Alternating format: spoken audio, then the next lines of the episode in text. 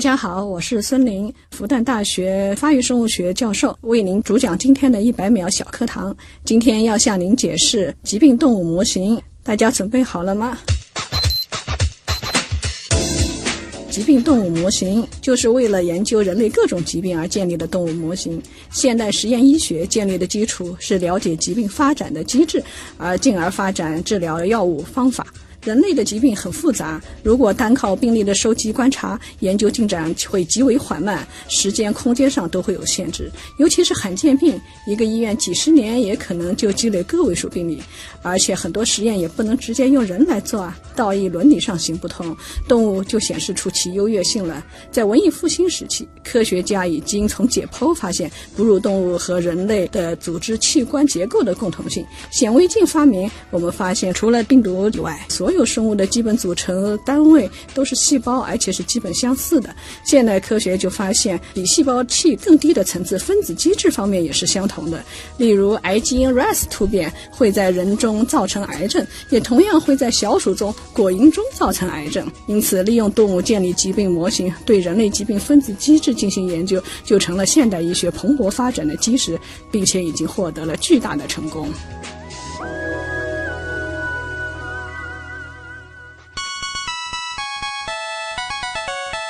节目准备好了吗？正在将内容进行智能排列。嘉宾的情况呢？正在为您检索嘉宾的特殊喜好。不用那么详细吧？正在为您安装幽默插件。你这是在吐槽吗？正在为您更换全部文字素材。正在删除您的幽默基因，已将节目专业程度调低到百分之三十五。好了好了，马上开始节目吧。正在为您开启极客秀，欢迎各位来到本周的极客秀。本节目由上海市科委支持播出。大家好，我是挺喜欢自己拼点模型，也喜欢收集各种模型的旭东。大家好，我是养了很多动物模型，果蝇啊、小鼠啊、大鼠啊等等来做研究的孙林。嗯，欢迎孙林老师做客极客秀啊！虽然聊的都是模型，但是这两种模型其实差距非常非常的大。今天其实，在最开始的时候的一百秒小课堂当中，孙林老师也和大家先介绍过了什么是疾病动物模型，而这也是我们今天节目的一个核心的关键词。我们要了解的是。为什么我们如此需要它，以及如何去妥善的使用这样的动物模型啊？孙林老师呢，来自复旦大学生命科学学院啊，他是发育生物学研究所的教授。那么接下来我们先进入极速考场，我们先来认识一下孙林老师是怎样一个人。极速考场，第一题也是咱们的必答题啊，想问一下孙老师，就是您是如何定义极客的，以及自己曾经啊自认为做过的最极客的事情是什么？我个人认为，极客就是发明创造，尤其是计算机技术的发明创造的狂热的爱好者。因为最早听到这个词也是计算机领域的嘛。当然，听听旭东老师的 极客秀的话呢，才发现的话，这个词其实可以极大的扩展。对。但是如果是光从呃计算机相关的东西来说呢，我觉得我个人做过的最极客的事情，大约就是十年前我担任过一个八六三子课题的负责人。那个八六三子课题的负责人是当时许田老师的话带领的那个发育所。整个团队，然后的话，我们再和中央老师还有那个计算机系的顾林老师合作，建设了一个数据库。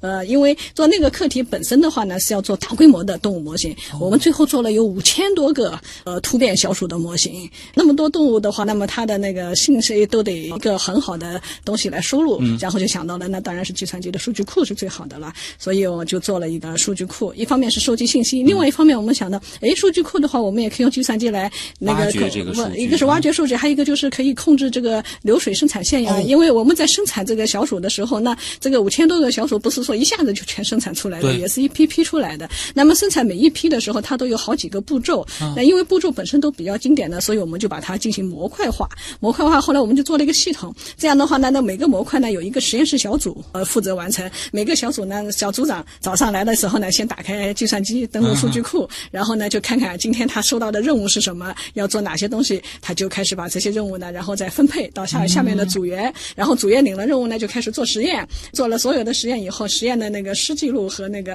干记录，他就开始打勾，该做的每个步骤打勾，做好了，然后呢，结果是什么，然后反馈到数据库系统里，这个就给下一个小组，对对，然后下一个小组的组长的话呢，在第二天的时候，他去上班的时候，他就收到了他的任务，他再给反馈给下一个小组，嗯。所以这样就成了一个流水线。哎。负责每个模块的老师也能看到当天的进度，嗯。然后整个项目组的话，那个上面的负责老师呢也能看到那个一个星期做到什么程度了，对，一年做到什么程度。多企业的那个内部管理系统啊，对对对对对但是你们是把它用在了这种实验上，生物实验上，是是是，我们觉得就是做这个的肯定不多实验室，哎然后这是我们的当时的一个非常 geek 的一件事情。这个非常 geek，这个是当时呃团队内的这个研究人员自己开发的，还是说是和其他的这个学科结合？这是和其他学。学者结合来开发的。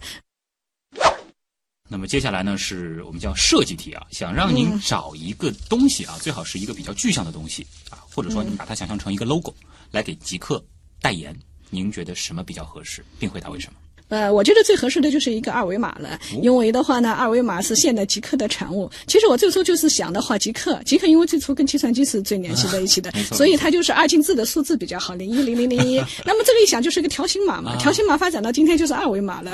啊，二维码了以后呢，是用这个的话呢，也是最大的好处，就是说，第一，作为 logo 的性质、嗯 l o g o 因为要简洁明了，对，而且扫一扫直接听我们节目更方便。对对对，而且的话，就说你任何领域都有二维码，然后也跟大家都是息息相关。挺呃实用的哈，拿二维码直接做 logo 的话，这个也是脑洞挺大的。那如果说一定要把这个东西限定在您熟悉的生物学领域呢，您觉得什么比较合适？生物学领域，我们到现在还是觉得 DNA 双螺旋啊太经典了，它是我们所有的遗传信息的那个载体嘛。对而且它本身也很漂亮。对，而且这个结构提出它背后的这个故事也很饥渴啊。对对对 对，呃，中科院的话，上海分院的话，他们的围墙就是有那个双螺旋在那儿的。是这个的确是太合适不过了啊。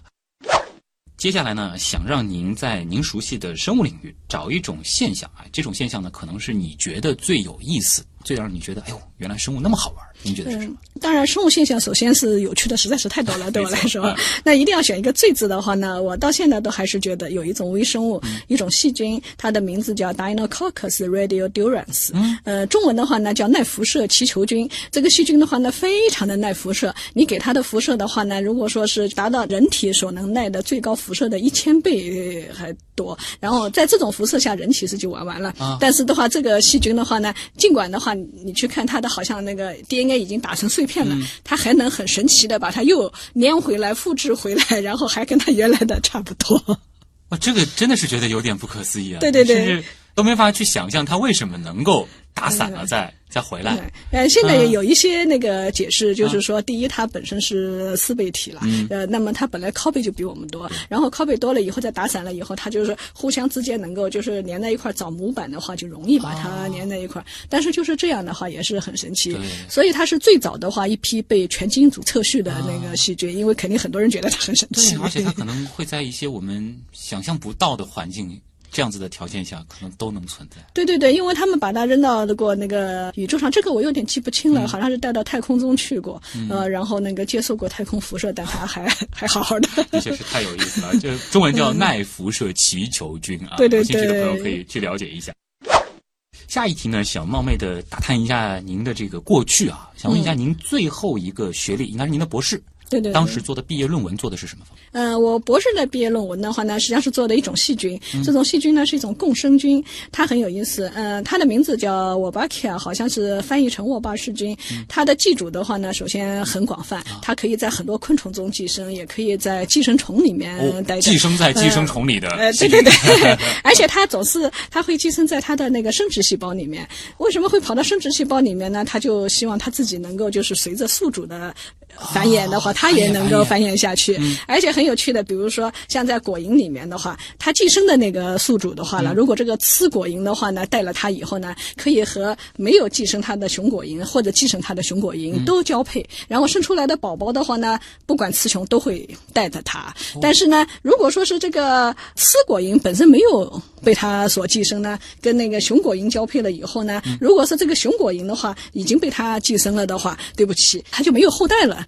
因为熊果膺，你知道精子的话，它是不带细胞质的进到受精卵里面，它就不能够跟着精子跑到那个受精卵里面。所以如果要有后代，就不会有它，所以它就干脆让你没后代了。哇，那就这样就好很多啊 对呀、就这样子筛下去，最后就是几乎都带了。对对对，它就会占领整个 population，这就是它的一个呃生存的啊原则，所以很有意思。这个东西就这个就是叫细胞内共生菌呃，对对对，呃，然后这种现象普遍存在吗？你这个问题问的很好，我还真的没有啊。了解过有没有其他细菌，但是这个细菌本身的话，嗯。差不多在百分之十五以上的那个昆虫体内都会有它，而且现在可能还更多了。而且像它的这个策略，其实是借助它的这个生殖这样的行为，所以说其实对于它的这个宿主，它应该说不会说是让它彻底的怎么怎么样。呃，他不会的，啊。对他只是为了希望他自己能在后代多一点，所以、嗯。是这样子。他我们当时研究它是因为在蚊子里面有很多是有这个共生菌生存的。嗯当时是我们那个、哦、那导师那个时候最初的他就希望，哎，最好的话我们能够，因为它这个东西能在蚊子体内传播嘛，啊我们最好能够改造它的基因组，在它的基因组里面加入，比如说抗疟原虫的基因。哎它寄生的那个蚊子的话呢，尽管还吸人血，但是它可能就不再传播疟疾了。啊这个好处就是说，你把这种基因改造、工程改造的那个蚊子扔出去了以后的话呢，它应该能够就是慢慢的在那个文字就是替代整个野生种群，对对以至于最后文字都不再吸血了，就比较好。都有这种可能性了。呃，对对对对，所以当时是从这个很有意思。而且那个时候等于您做的其实还是就是偏这个细菌方向的这种研究。对，啊然后那个时候因为你要改造它的基因组，先要了解它的基因组啊，嗯所以我那时候的课题就是要把这个基因组呢分离出来。啊但是这个细菌呢，它不能够离开它的宿主细胞单独存活。嗯我们试过很多培养的方法都没有能够把它离体的，就是离开其他的宿主细胞存活。那么它的基因组呢，在跟宿主的基因组等于都在一块儿，然后要分离就非常麻烦。好多人的话就是说那个来尝试分离，也一直没分离成功。后来导师说，你要么来做做看这个，要实在做不出来嘛，我们再做点别的课题。那那个时候反正觉得呃就先试呗，就是一样一样的试。但是最后的话就是有一天，这个我觉得也其实也蛮极客的，因为试了各种各样的方法，然后组合的那个从化条件，最后的话呢，后来有一天突然想。因为它靠在一起，所以我在每个步骤有可能会丢失它。就是说，居里夫人当年那个得到镭的话，用了就说是八吨沥青，也有人说反正几吨沥青才能得到那么一点点的镭元素。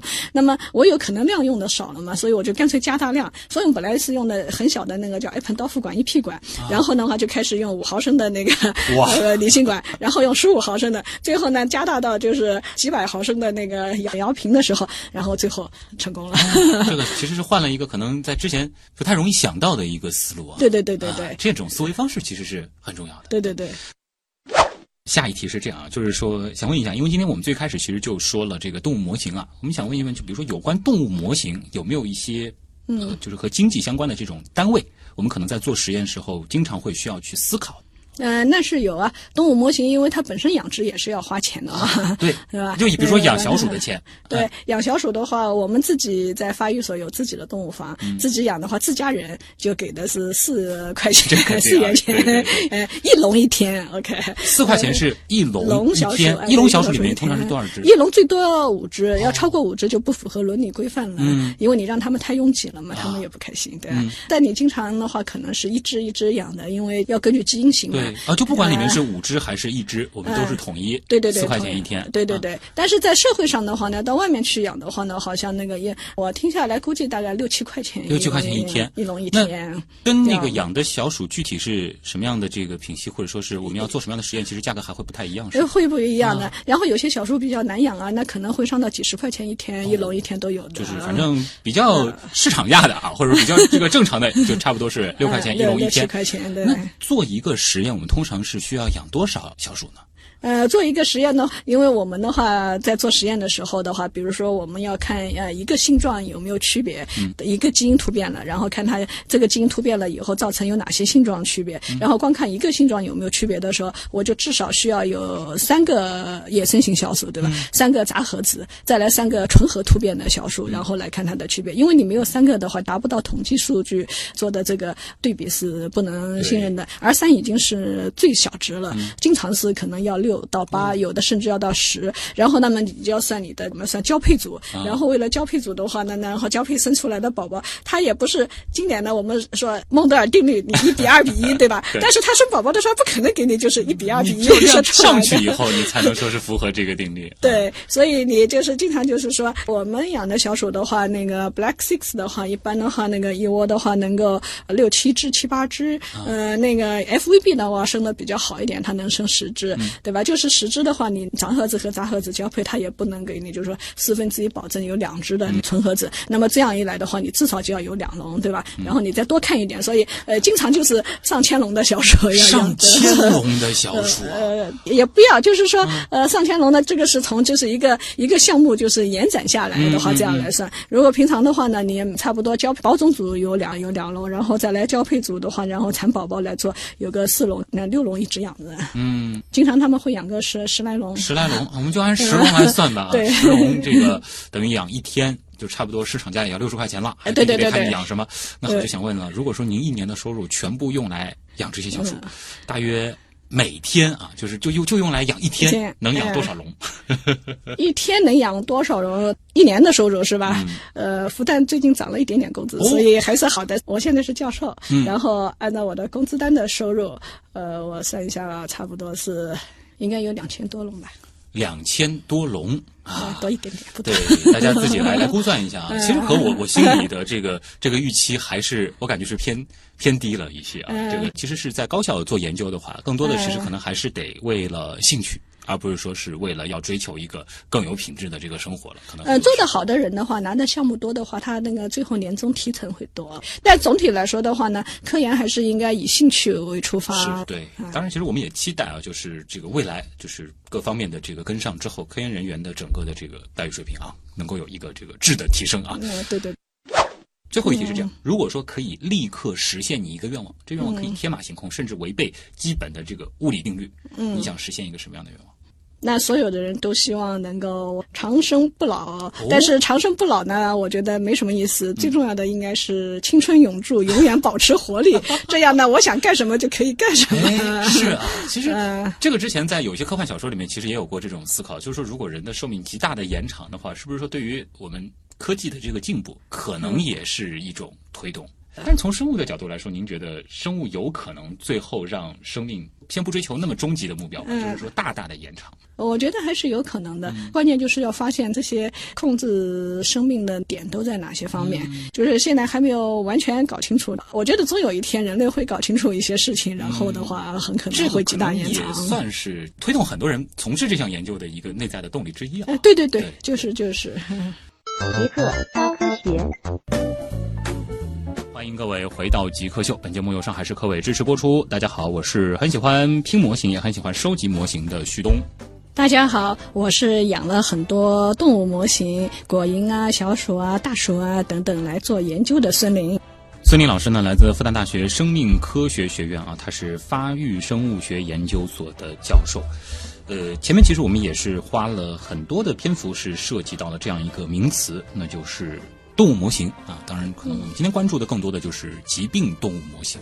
呃，这里其实也想问一问，就是为什么在这个学术上，我们更愿意用“模型”这个词来称呼这些实验动物？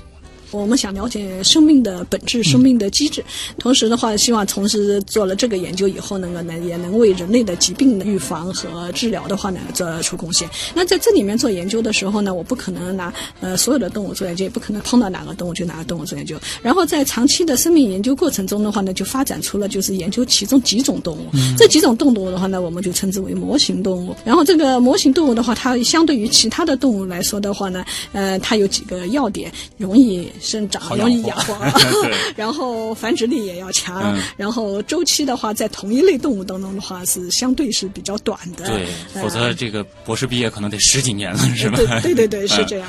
等到我们再讲到疾病模型的时候呢，每拿一个动物，然后给它做成一个疾病的东西一样，同时也是相当于我是把它做了跟人的这个疾病是相似的。嗯那么我用它的话来研究机制是怎么回事的话，也是为了人类的疾病服务。嗯那么从这个角度来说，它就相当于它的模型。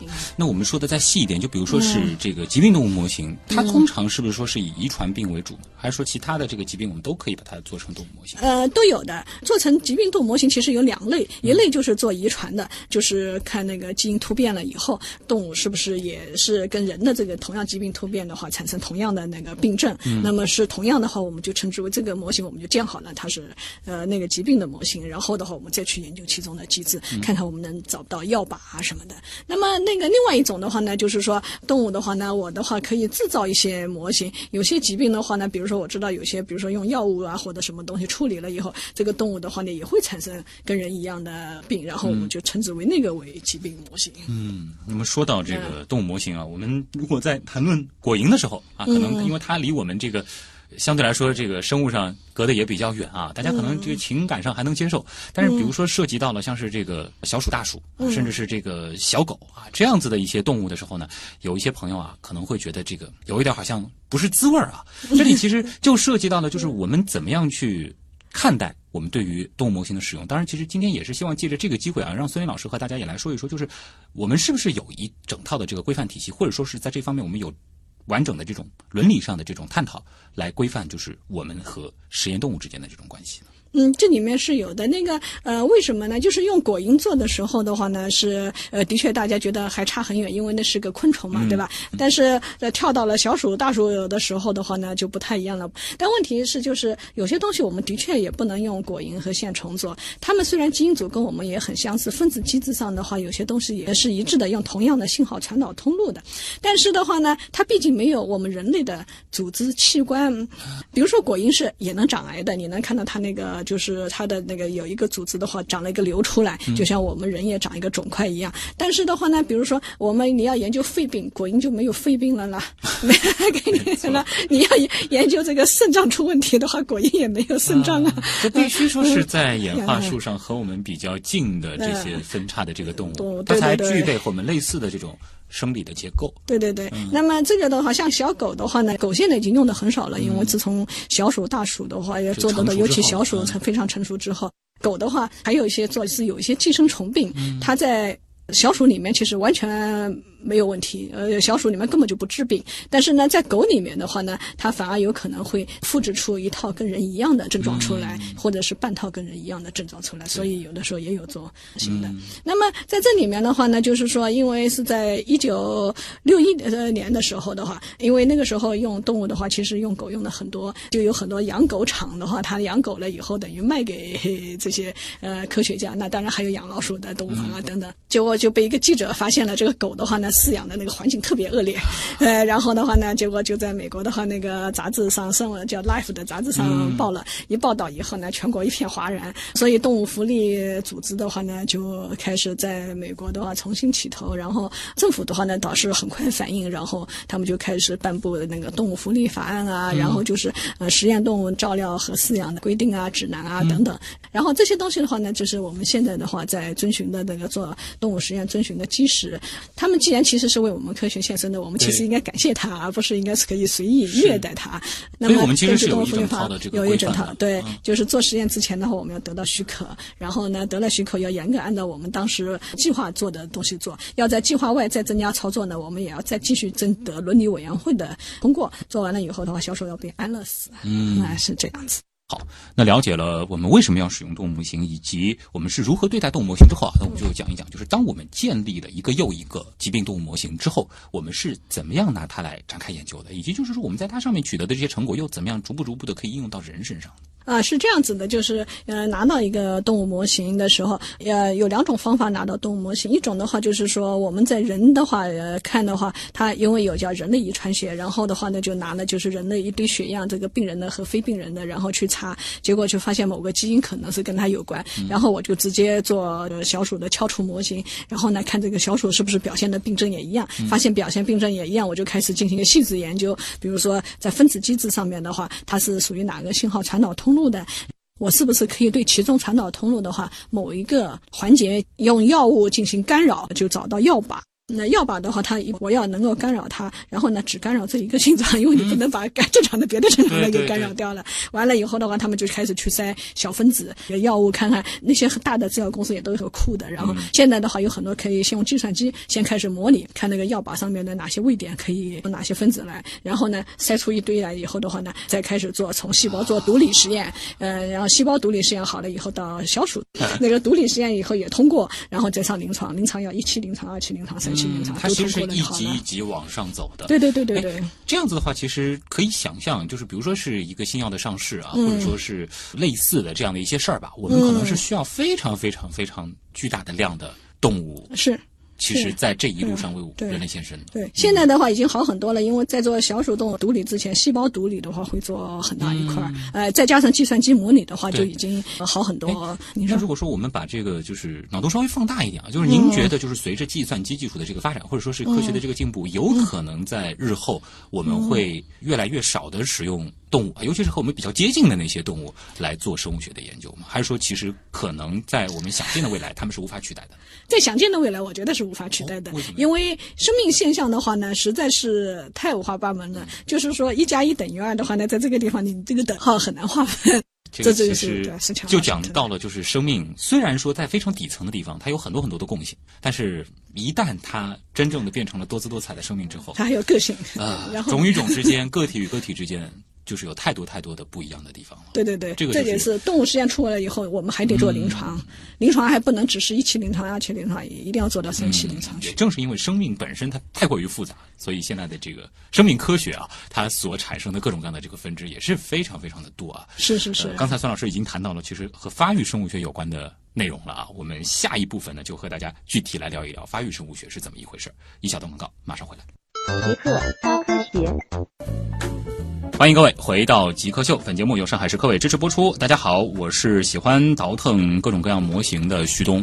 呃，我是养了很多从果蝇到小鼠到大鼠等动物模型来做实验的孙林。嗯，虽然说我喜欢倒腾模型，但其实相对来说还都是最简单的那种啊。可能说白了，其实收集可能会更多一些。但是孙林老师是不但养这些动物模型，甚至是直接会做这些动物模型。那么孙英老师呢，是来自复旦大学生命科学学院啊，他是发育生物学研究所的教授。这里其实就带到了我们今天想要和大家介绍的另外一个专业领域了，那就是发育生物学。其实光听这个名字啊，就觉得发育生物学研究的就是这个胚胎的这个发育，是这样的一个过程吗？还是说其实我们所研究的视野是更广阔的？嗯，应该是一个更广阔的。最早的话，生命就是说遗传啊、生化啊等等。但是后来的话呢，话呢，发育是从中出来的一个分支学科，但是和呃遗传、生化等等经典学科的话，都有着千丝万缕的联系。准确来说，它是研究从精子、卵子呃发生，然后受精，然后到胚胎发育，到出生后生长发育，到衰老，到死亡的过程。死亡都是发育生物学研究。对呀，我们认为是发育生物学的一部分。我以为，比如说到了这个青春期之后，比如说到男性可能二十五岁左右就不归发育生物学研究了。其实再往后的这个衰老的过程也是发育。衰老，我们认为也是发育生物学的一部分。可不可以这样理解？就是说，发育生物学其实研究的就是生命过程本身了。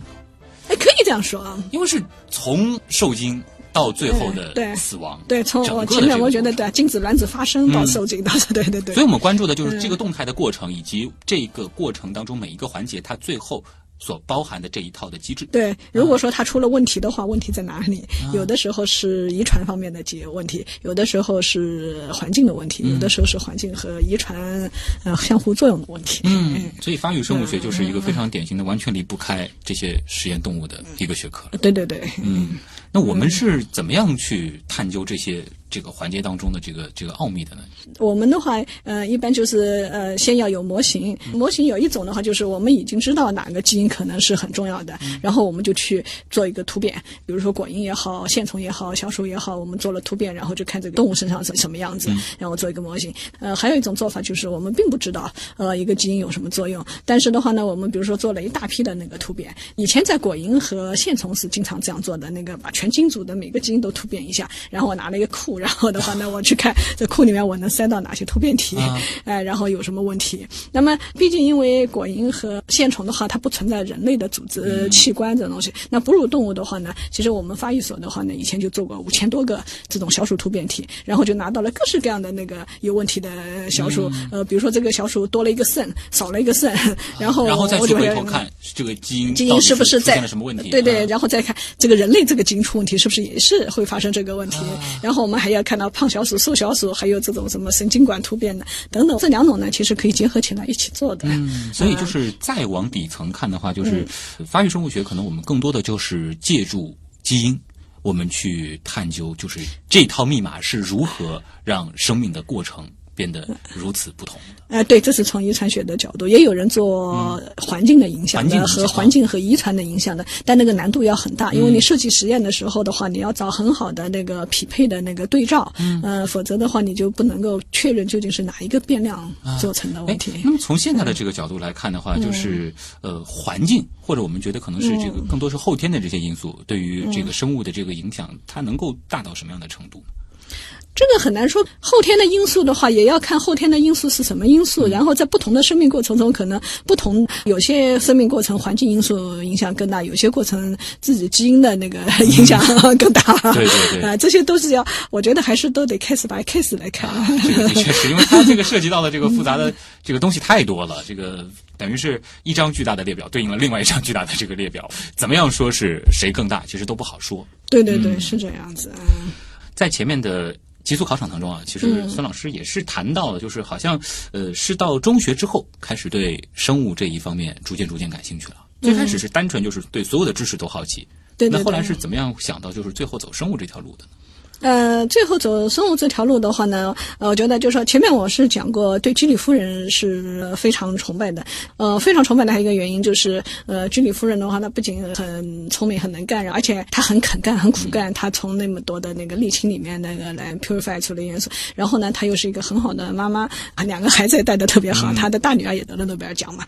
后来的话呢，就是读到过呃 McClintock 的传记，他是发现了那个转座子的，然后跳来跳去的。那个时候就觉得生物是很有趣。再后来高三的时候要选择考大学了，然后还要选择专业。那个时候年代的话，就开始说学好数理化，走遍天下都不怕。另外一个说法就是二十一世纪是生物学的世纪。然后我的母校是江苏省扬州中学，那时候校长沈怡文校长的话呢是复旦大学生物化学系出身，所以他就极力鼓动我说去读生化吧。爸爸妈妈不让我去清华、北大，对，觉得太远了，上海还近一点啊，所以就到复旦，然后就选了复旦生化专业。啊，就是这样子一条路。学了生化或者说是进了生物这一块之后，和你在高中时代对于生物学研究的这个想象出入大吗？高中时候好像也没有想太多，然后觉得就是反正研究生物方面的。到了大学的时候呢，然后有一次就觉得这个背的好像还是有点多，然后背的多了呢，有一次就抱怨过。当时呢，跟微生物系的一个老先生周德庆老先生聊过，然后他就说：“他说小生啊，这个背是很重要的一环，但是数理也很重要。数理用的多了以后，我们生物的学科会越来越好。所以后来我觉得这句话也对的，然后后来就待下来了。待下来了，再以后的话呢，就是一步一步就碰到的老师都还不错呀、嗯 那等于说是这一个又一个的老师，最后是把你引到了就是研究生物这条路上去。对对对，是这样子。不过这个其实和高中的时候当时的那个初心是一样的，就是我立志还是想要做一个研究者，做一个科学家。嗯，差不多。嗯，这一路有没有就是说在探索的这个过程当中特别有成就感的，或者说我们所谓的这个闪光瞬间？闪光瞬间就是做博士论文的时候的话，那个基因组当时研究的那个沃巴氏菌那个共生菌，它在那个宿主细胞中，然后它的基因组一个宿主基因组的话在一起的话，就是相对它虽然不在同一个 location 了，对吧？但是就是很难重化嘛，然后好多人重化不了的，那时候一直在研究，呃选各种重化条件，老也不成功，老也不成功，最后后来自己想到是不是量用少了，然后啊对，嗯然后那个做成功了以后，心里就特别的开心，就是换了一个角度来思维问题。嗯，后来的话，在做东西的时候，好像就是没有感觉像那一次那么啊，那个感因为是第一次，是是真的不一样。但是之后其实就是这种思维习惯就会一直有了。对对对就是说是不是把我们就是考虑问题的这个角度，或者说是解决问题的这种思路再拓宽一些？对对对，是的。好啊，这里是正在播出当中的极客秀啊。今天做客我们节目的极客孙林老师呢，是复旦大学生命科学学院发育生物学研究所的教授。呃，还有一点时间，我们留给网友啊。其实，呃，您是做这个发育生物学这一块的，还有很多跟这个大生物相关的一些问题，也期待您的解答。马上回来。问题来了，问题来了，问题来了，孙老师先来回答一个比较简单的问题啊，来自网友五月薄荷天，他说：生活当中有哪些意想不到的事儿，其实是由基因决定的？我觉得就是不知道的话，大家觉得意想不到是什么？我自己以前看东西的时候是觉得特别意想不到的，就是一个耳垢基因，就是我们的耳垢是干的还是湿的？对。然后呢，我还没想到就是呃，因为亚洲人的耳垢，尤其沾成中国人那个，大部分都应该都是干的嗯那种黄的，对吧？呃，弄出来。但是呢，那个欧洲人的话，有很多的话呢，它其实是湿的。嗯决定了耳垢是干的、湿的这个基因呢，编码的蛋白质同时会影响我们腋下的味道，所以这是欧洲人为什么会有体味，然后他们用很多的香水去覆盖它对对对，这两个事儿其实是有关联的。是有关联的，这是这是绝对以前没从来没想到过。对，的确是啊。其实我们都好像经常会说啊，这个味道啊，这之类的，但实际上它的这个背后是源于这个。对的对的，接下来这个问题呢，现在问的人很多啊。S H Y 他说基因检测有什么用途？主要检测哪些内容？哎，其实刚才您提到的这个耳垢是干的还是湿的？这个、我之前其实也是去做了一个类似的这种基因检测啊。当时其实也是通过这个途径了解到了这方面的这个知识，也想听听看，呃，孙老师您的看法了。这一块您呃我的看法是这样的，基因检测现在是很热了。我有同学也来问过我，就是中学同学，他们不做生物方面的嘛。然后的话呢，我跟他们说，就是我认为基因检测呢，还是应该 focus 啊，就是已经成熟的，知道这个基因跟这个疾病有关联的东西，然后进行检测。然后，那么这样的话呢，就是说有很多好处。呃，第一，比如说你这个，就像那个呃，Angelina Jolie。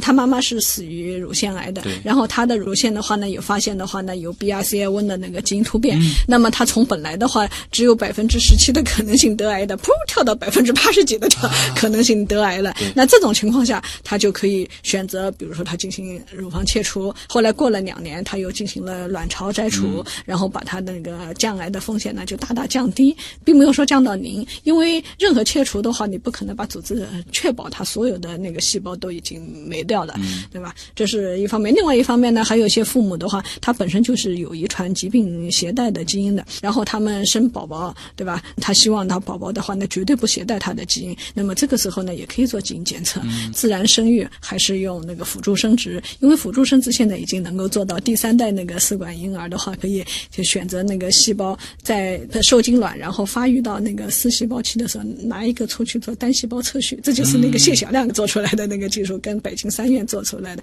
在那些众多的胚胎中，把所有的带这个基因突变的全部扔掉，然后把一个就是说不带这个基因突变的那个健康的那个胚胎再培对育到这个其实是可以再回去。避。免很多的这个家庭悲剧的这种发生的。对对对对对，因为你否则生了有几个小孩，每个小孩或者中间都流产或者什么，那那那个那其实是很很悲剧的对对。对。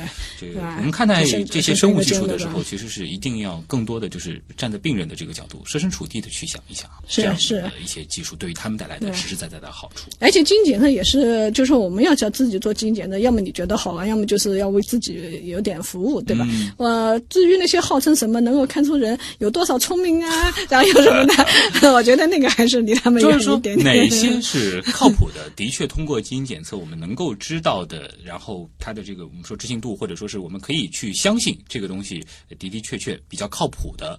是这样一个范围，然后其他的其实是基因检测没有办法说是真的能做到的，或者说只是当来娱乐用的，这个我们把它分开来看。对对对，然后父母千万不能拿那些东西作为教育孩子。啊，是是查出来，啊，你孩子音乐天赋很强啊，适合去当钢琴家 这个其实还是在现在来说，我们觉得技术还没达到这样的程度啊。对对对，是这样子。那么四四问啊，说是人类基因组计划现在进展如何呢？人类基因组进化就是看它从四视同志从哪个角度问的，因为狭义的人类基因组计划的话，就是叫做 Human Genome Project 的话，它是一九八五年一个美国教授提出，然后一九九零年美国就正式启动了。正式启动以后，它是一个国际上好多课题组一起合作来做的，因为那个时候做的话，呃，测序的话也没有像现在这么普遍，测序技术的一个很昂贵，然后的话很耗时耗力。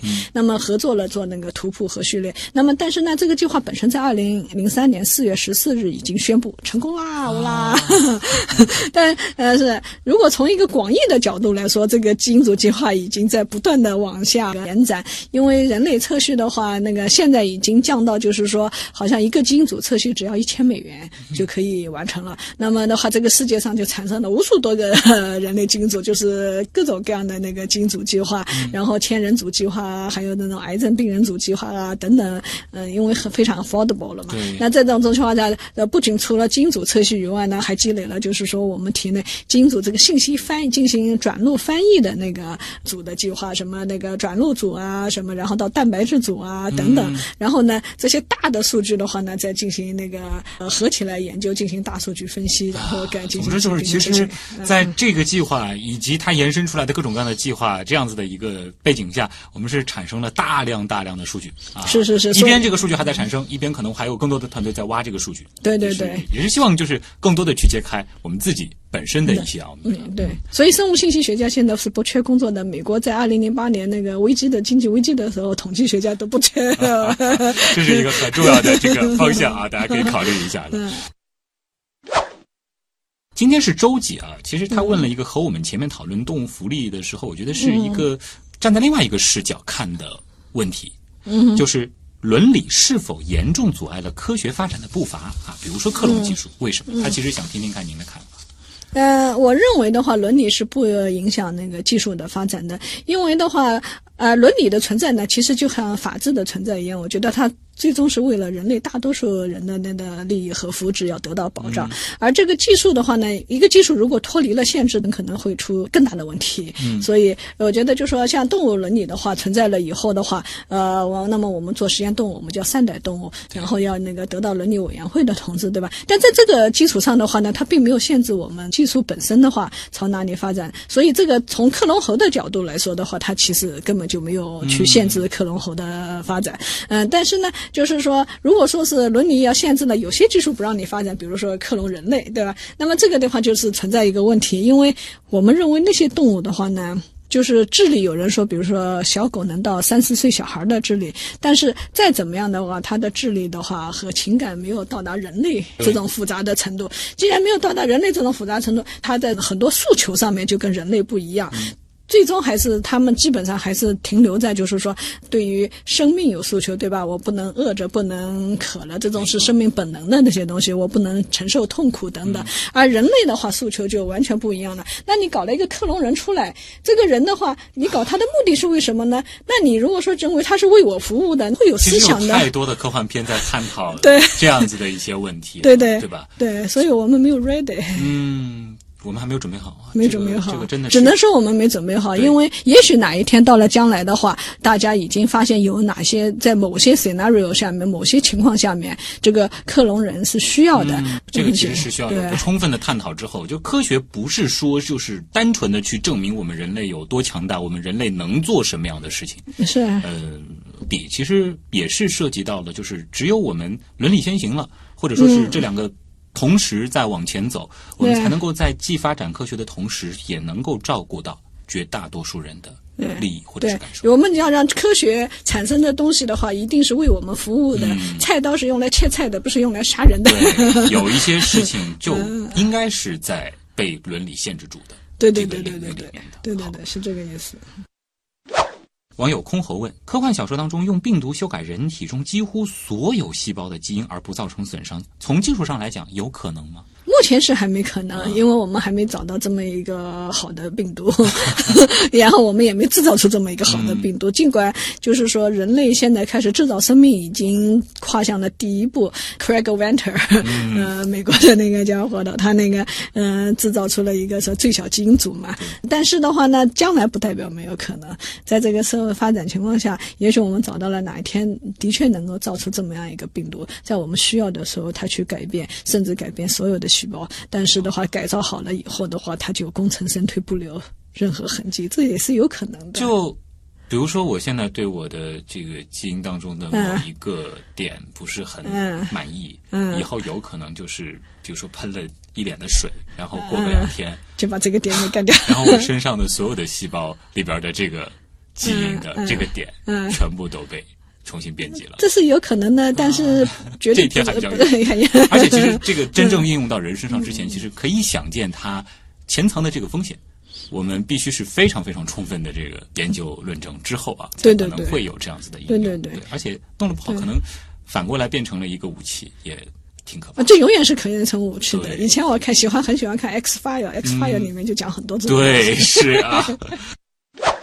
佳音小姐姐问啊，说为什么实验室的小鼠都是小白鼠啊，而不是小黑鼠或者是小灰鼠？其实各种各样的颜色都有，是吧？对呀、啊各种颜色都有。你以前也做过一个系列的，呃，小白鼠的话呢，一个 Bob C 的话是小白鼠，那个其实就是说是差不多基因工程学家的话呢最喜欢的小鼠之一了，而且是免疫学家非常喜欢的。然后还有 FVB 小白鼠，还有好多就是小白鼠，昆明鼠也是小白鼠，嗯他们那个 Swiss 过来的嘛。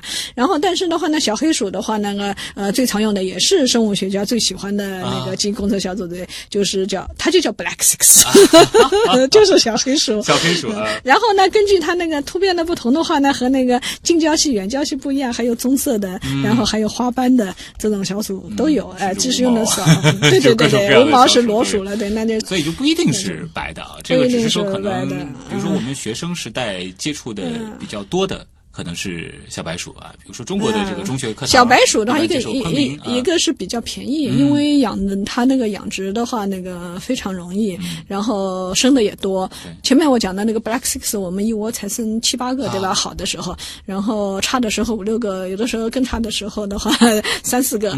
呃，但是我们的 FVB，我们所里面养的那个一窝一般都是十个十来个，十个到十二个。反正优先还是好养活，对吧？然后只有我们特定的实验，这些模型没法用了，我们才会考虑其他的这种类型的小然后它也比较温顺，嗯。呃，小黑鼠很容易咬咬人的，对。然后你在课堂上嘛，你总不希望的话出现了一堆小孩子的话，那个待会儿就通通去排队打狂犬病疫苗了。这个在你们研究所狂犬病疫苗是在边上的吗？呃，不不不，你你不能，你不你不能在边上，因为疫苗你只能到那个防疫站去打嘛所以十年来的话是有过几例，呃，有过一两例是半夜里面发信过来，不好，老师 被咬我被咬了，然后你明天早上一大早去打疫苗吧。呃，我们在实验室的小鼠已经很干净了，因为我们嗯是 SPF 级的，但是的话，我们从预防的角度来说，还是建议学生去打一下没错没，错呃，安全起见。这个其实同理就是提醒，就是家里养宠物的啊，其实你觉得你的宠物很干净了，万一是被抓伤了或者是咬伤了，保险起见还是去打一下啊。对对对对对对因为狂犬病太可怕了，对吧？是是是一旦中招，不可逆，这个是就就没有办法。最后吧，我们叫考研题啊，一秒钟的心灵感应。他说，如果说要考您的专业，或者说是成为您的学生，需要具备怎样的条件？我觉得首先还是要有兴趣，嗯没有兴趣就不要来做了，因为其实各行各业一样。这一辈子的话，你要那个差不多有三分之一到二分之一，甚至更多的时间，你就扔在你的呃实验室了。然后你如果对它没兴趣的话，你就很容易。一旦出现负结果，就怨天尤人，很不开心，对吧？之所以说更多的时间，因为有些人就成天喜欢泡，就泡在 实验室的，所以首先一定要有兴趣，然后的话嘛，嗯、希望能够呃独立思考，要能够多看文献，也跟人交流很重要，独立思考也很重要，两条腿走路嘛。嗯就是做翻译生物学的话，就是比如说他本科时候的这个专业有什么这个倾向性吗？专业的话呢，倾向性不大。你将来的话，其实要能学都可以。你就呃，至少的话，你要懂得一些呃生物学背景知识。因为像在美国的话，像许田教授就曾经烧过一名学生，我知道他是本科是钢琴专业毕业的。学音乐的，然后他读了耶鲁的博士，然后他现在在中部一个美国中部一个学校做生物学教授。呃，所以一切皆有可能。一切而且可能你在其他学科积累的一些东西，跑到这个学科的时候，也会 mix 或者说是呃碰撞出一些新的东西。嗯，这很有可能的，对。对，所以只要大家对生物有有热情，其实都可以去去尝试一下。啊对对对，是。就业这块的话，除了就是比如说留校或者说是继续搞研究之外，其他还有什么方向吗？发育生物学的话，发育生物学，那么这个就要谈呃研究生了。我们现在本科的话是已经不分专业了，就是生物科学就生物科学，当然还有个生物技术专业。生物技术专业呢是稍微不一样的，因为它学一点那个呃药学方面的知识，跟制药方面相关的草药跑。还有一个的话就是生态学是单独一个专业，因为生态和分子生物学是差的稍微有点点宏观一个微微观对。然后微观方面现在已经基本上不分专业了，本科生。然后本科生的话的话呢，呃，一部分的话呢是在国内做继续做研究，一部分是跑到国外去做呃读博士去了，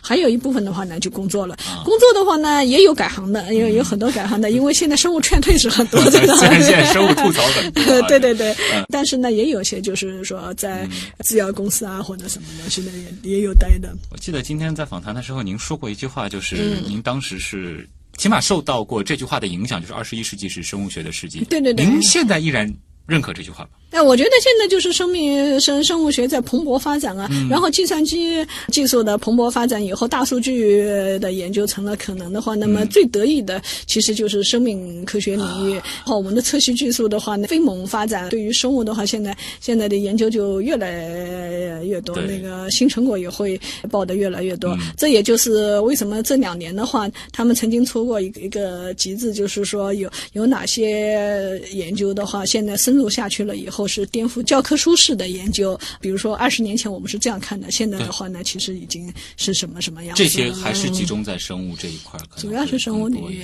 对，最主要是因为这个领域里面未知太多，太复杂。呃，它一加一不是等于二呀，一加一是绝对大于二，然后更何况是一加一加一加加一加一加出来的一个东西。其实就是说，可能呃，每一条分叉。你走下去的话，都会看到各种各样的分叉，而这些分叉有绝大部分都是前人没有走过的路。哎如果你有兴趣，你可以探索，而且去走一条属于自己的，可能是被你开辟出来的一条新的道路，去探究我们生命的这个本质啊这就是生物的魅力了。是啊，是啊。好，那也再次感谢来自复旦大学生命科学学院发育生物学研究所的教授孙林老师做客极客秀，谢谢您。也谢谢极客秀给我这个机会。客气了。好了，那么以上就是本周的节目，本节目由上海市科委支持播出，我是旭东，咱们下周再见。